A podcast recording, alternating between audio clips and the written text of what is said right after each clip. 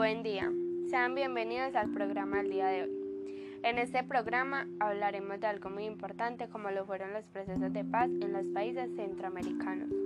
Hablemos de El Salvador, Nicaragua y Guatemala.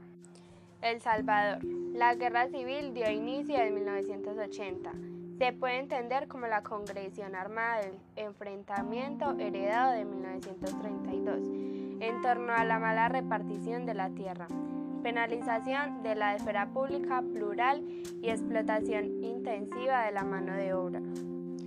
Los primeros tres años de guerra son especialmente traumáticos dada la inmensa cantidad de asesinatos inscritos en el conflicto y la recurrencia a la masacre como estrategia de la lucha utilizada por el ejército salvadoreño.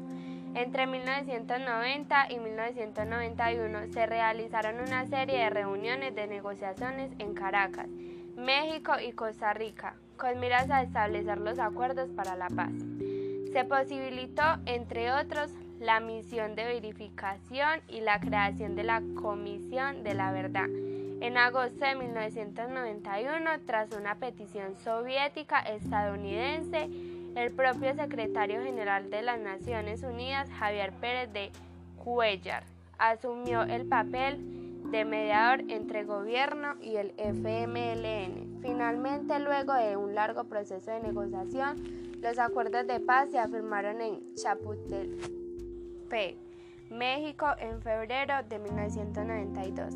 A partir de ese momento y como parte de los negocios, el FMLN pasa a ser un partido político y disputó el escenario electoral como segunda fuerza política por debajo de Arenas en las siguientes tres elecciones. Nicaragua.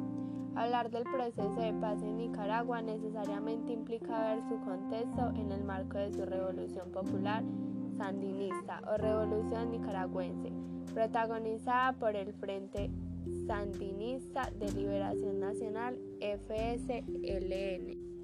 En 1979, con apoyo de países latinoamericanos, Cuba y Venezuela, entre otros, y personas de otros países que, de manera particular o a través de organizaciones sociales, políticas o sindicales, decidieron voluntariamente tomar parte en dicha confrontación incluso por la extinta URSS todo lo cual puso fin a la dictadura de la familia Somoza, quienes a su vez eran apoyados por los Estados Unidos.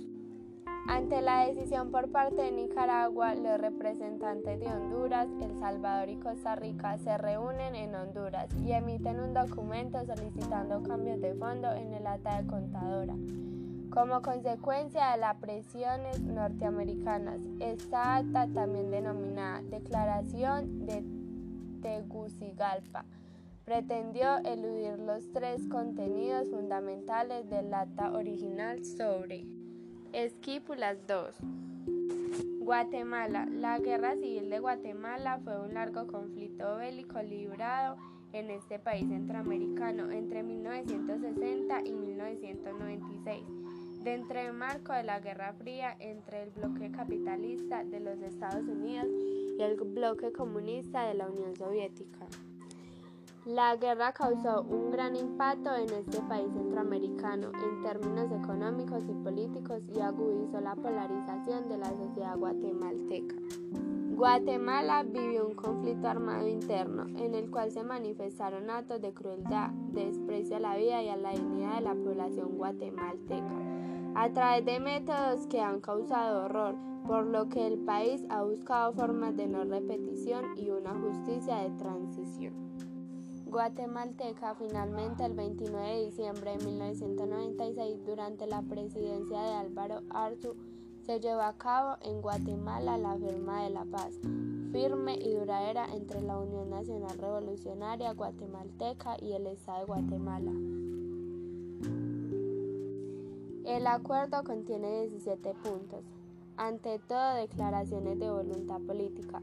Lograr una situación social más justa se relaciona con la necesidad de un sistema fiscal más equitativo y eficiente.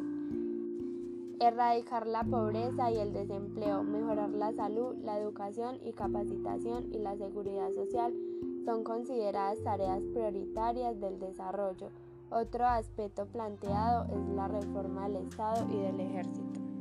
Las personas valientes no temen perdonar para conseguir la paz.